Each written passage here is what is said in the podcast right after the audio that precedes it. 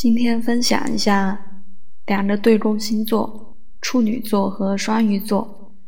呃，是因为什么呢？因为我刚刚看完《恕我直言》在腾讯视频的《恕我直言》最新一期，是蔡康永和江疏影主持的节目。那第一期的时候，其实我就有看了，觉得啊，这组合很新鲜、很新颖，然后也非常有创意。因为我知道他们两位的星座，呃，康永哥是双鱼座，然后江疏影是处女座。呃，江疏影我之前没有看过他的星盘，但是蔡康永的是看过的。就是因为当时一个好朋友问我，他觉得，嗯，觉得康永哥的主持风格他很喜欢，然后又非有很有逻辑，但是又非常感性。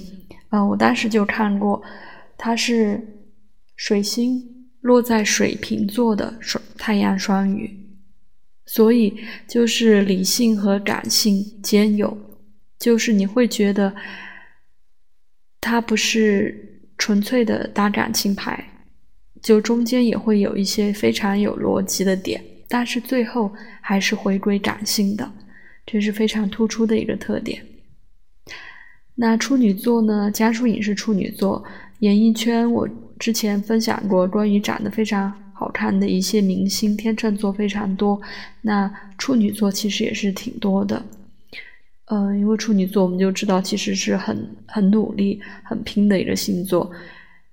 像江疏影，包括她八卦，像她前之前的前男友胡歌，包括。很多人喜欢，很多人不喜欢的杨幂，还有关晓彤，这些都是处女座的，都是非常拼命三郎的感觉。那今天晚上看的这个最新一期呢，是《如懿传》的两位演员上节目。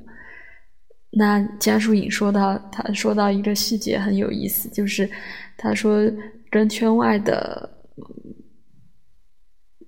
朋友约了一次之后的就没有再约他了，他就一直 问人家说：“你为什么不约我？为什么不约我？”他自己说他自己非常讲逻辑，也不是因为喜欢那个人，就是因为非常讲逻辑，就想知道为什么。那他是非常典型的处女座的这种思维。呃，那打开星盘一看，我就自己笑出来了。果然，水星也是处女座，而且和太阳合相。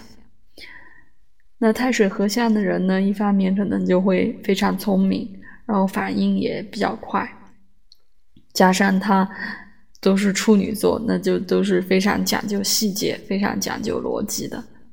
那刚好和康永哥就双鱼座这种就碰撞在一起，也挺有意思的。但是因为我刚刚讲了嘛，呃，康永哥的水星水瓶也是非常讲究逻辑性的一个星座。呃，一个一个落的位置，呃，那还是挺有趣的。其实有一点点不一样。那水星处女可能更注重这种细节，呃的这样的梳理，细节逻辑的梳理。水星水平可能要更跳跃一些，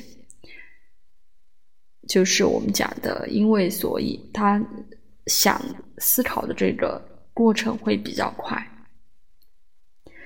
那非常喜欢他们俩主持的这档节目，也推荐给大家看。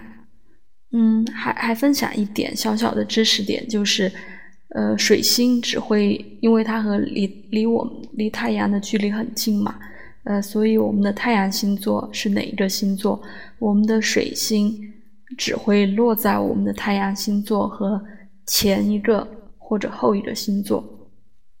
啊，比如看以常用者为例，嗯，太阳双鱼座的人，他的水星就可能就只可能落在双鱼座、水瓶座，他后面他前面一个或或者后面一个白羊座，嗯，是是这样的意思。